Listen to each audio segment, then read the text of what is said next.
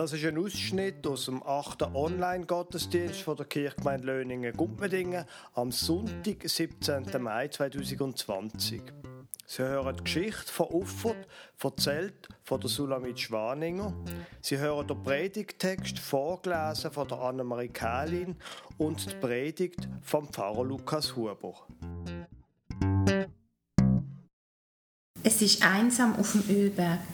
Jesus hat seine Jünger an eine Stelle geführt, wo keine fremden Menschen vorbeikommen. Dann, auf der anderen Seite vom Kidrontal, liegt die Stadt Jerusalem. Das Gold vom Tempeldach blitzt in der Sonne. Aber die Jünger, die haben keine Augen für den schönen Blick auf die Stadt. Sie schauen nur zu Jesus. Sie sind so bekümmert, weil sie wissen, dass Jesus von ihnen fortgeht. 40 Tage sind seit Ostern vergangen. In dieser Zeit ist er ihnen immer mal wieder erschienen, hat mit ihnen geredet und gegessen. Aber jetzt soll das zu Ende sein. Sind nicht traurig, sagt Jesus. Ich gang zwar zu meinem Vater im Himmel, aber ich bin trotzdem bei euch. Selbst wenn ihr als meine Boten bis ans Ende der Welt geht, werde ich immer da sein. Das wird durch den Heiligen Geist geschehen. Ich habe es euch ja schon mehrmals gesagt.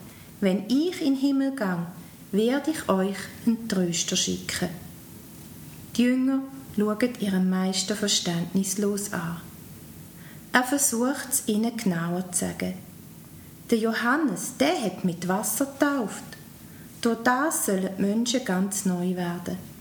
So ähnlich ist es mit dem Heiligen Geist. Er wird aus euch neue Menschen machen. Er wird euch Kraft geben, meine Boten zu sein. Durch den Heiligen Geist bin ich selber bei euch.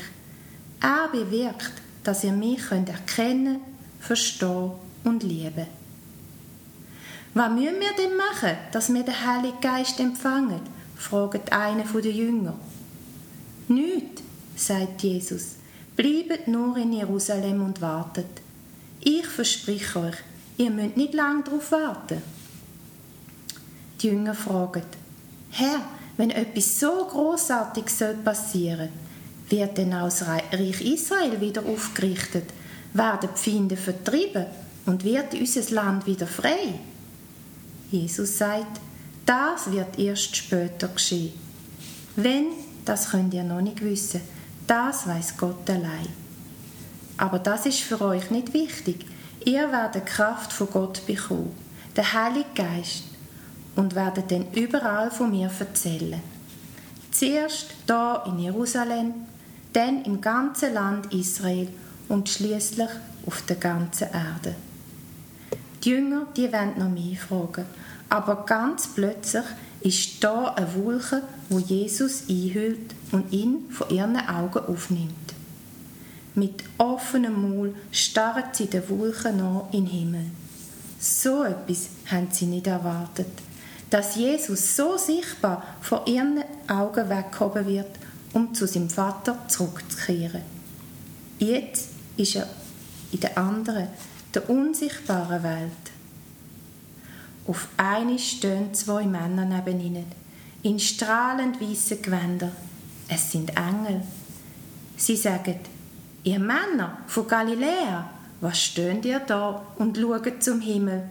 Der Jesus, wo gerade aus eurer Mitte in den Himmel aufgehoben wurde, wird so wiederkommen, wie ihr ihn gesehen habt, auffahren.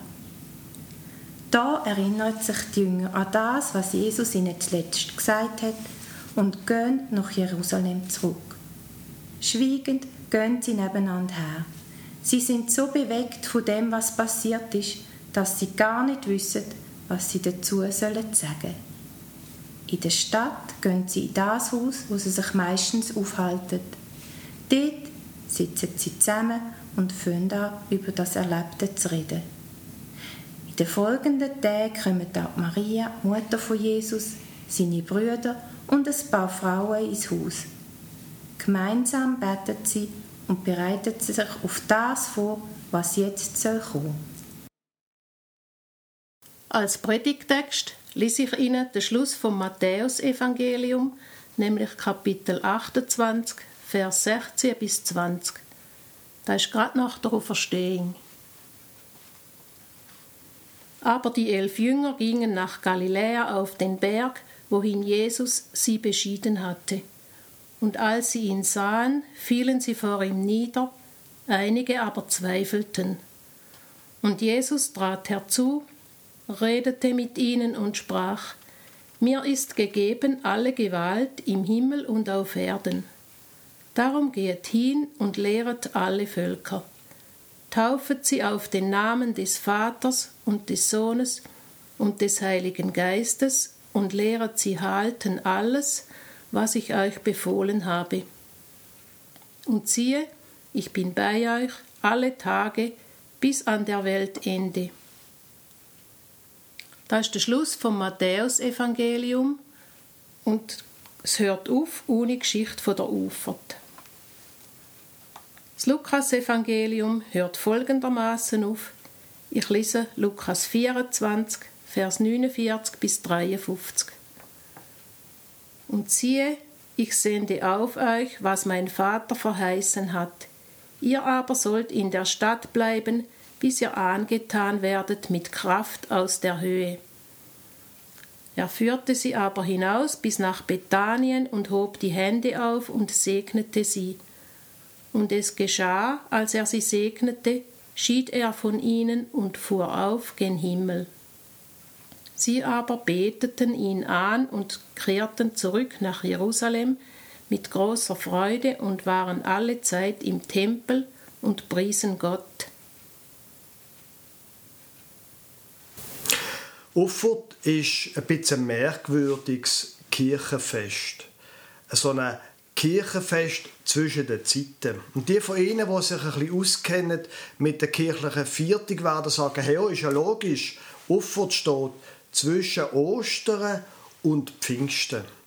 Jetzt ein kurzer Rückblick, woher wir kommen. Jesus ist drei Jahre durchs Land gezogen als Prediger. Er hat von Gott erzählt, von einem gütigen Gott, von einem Gott, Gott, der es gut meint mit den Menschen, wo Menschen eine zweite Chance bekommen, wo auch Menschen mit einer zweifelhaften Biografie und mit Zweifel willkommen sind. Und er hat geheilt. Und das hat Leute angezogen. Er hat Jünger und Jüngerinnen um sich geschart und ist drei Jahre lang durchs Land gezogen. Gegen Ende von diesen drei Jahren ist die Stimmung düsterer geworden. Und am Schluss sind die schlimmsten Befürchtungen von seinen Freunden Wirklichkeit geworden. Jesus ist festgenommen worden und brutal gekreuzigt und tötet worden. er ist beerdigt worden, aber dann sind plötzlich die Frauen, die Jüngerinnen gekommen und haben gesagt, Jesus lebt. Und die Jünger haben sich das überhaupt nicht vorstellen der Lukas beschreibt das, Entschuldigung, der Matthäus beschreibt das sehr gut am Ende von seinem Evangelium. Einige aber zweifelten. Einige aber zweifelten. Jetzt ein großer Zeitsprung. Ich weiß nicht, wie es Ihnen geht. Der Satz beschreibt meine eigene innere Verfassung sehr präzis. Einige aber zweifelten. Wir haben doch da noch die Bilder im Kopf von Norditalien und von New York, die Bilder von diesen vielen Särgen. Und dann sind die Schulen wieder aufgegangen und Beizen und Geschäfte und das öffentliche Leben hat plötzlich wieder angefangen leben. Aber wie soll das weitergehen? Wie soll das weitergehen im Juni und dann in die Sommerferien? Wie soll das werden mit den Familienferien, wo wir geplant haben? Unsere Tochter hat sich so gefreut, wenn wir in der Sommerferien nach Großbritannien gehen wollen. Sie hat sich so gefreut auf ihre Gastfamilie wieder zu sehen, wo sie letztes Jahr im Spruchaufenthalt kennengelernt hat. Werden wir können gehen? Wie ist es? Einige aber zweifelten. Zweifel gibt es ja vielleicht auch bei ihnen was der christliche Glaube überhaupt angeht. Kann man dem wirklich glauben, wo der Pfarrer erzählt? Es gibt doch andere, die sagen, es sei bewiesen, Gott gäbe es nicht. Kann man das wirklich glauben, von dem Gott, der die Menschen gern hat und wo jedem einen Neuanfang bieten Und was würde denn passieren, angenommen, ich würde glauben? Was würde sich in meinem Leben ändern? Und vielleicht noch einen anderen Zweifel. Angenommen, ich würde jetzt sagen, ich glaube. Was würden die anderen Menschen sagen? Matthäus, einige aber zweifelten. Interessant finde ich, was denn als nächstes passiert am Ende vom Matthäus Evangelium. Da kommt nämlich Jesus und tut sie nicht irgendwie zusammenschießen oder so etwas, sondern er sagt folgendes. Mir ist gegeben alle Gewalt im Himmel und auf Erden. Einfach damit das klar ist, wenn da von Gewalt Rede ist, dann meint Jesus natürlich nicht körperliche Gewalt oder seelische Gewalt, sondern was er sagen ist, ich habe alle Macht. Und wenn Sie überhaupt etwas mitnehmen von dem Gottesdienst, dann nehmen Sie doch das mit. Jesus sagt, ich habe alle Macht im Himmel und auf Erde. Mein Leben steht in der Macht und im Einfluss von Jesus, von Gott. Er bestimmt über mein Leben. Mein Leben wird ihm nie entgleiten. Um das ist übrigens auch schon im Online-Gottesdienst vom 26. April gegangen. Mir ist gegeben alle Gewalt im Himmel und auf Erden. Ich verlass mich drauf. Mein Leben steht in der Hand von Jesus und von niemand anderem. Aber er bleibt nicht dort. Er nimmt wie eine Art Zweifel auf, nicht explizit, sondern er macht etwas mit dem Zweifel. Und zwar etwas ganz Überraschendes. Darum geht hin und lehret alle Völker, taufet sie auf den Namen des Vaters und des Sohnes und des Heiligen Geistes und lehret sie halten alles, was ich euch befohlen habe. Er geht ausgerechnet denen Jünger, wo ein Teil von ihnen voll von Zweifel sind, ausgerechnet denen, gibt er einen Auftrag.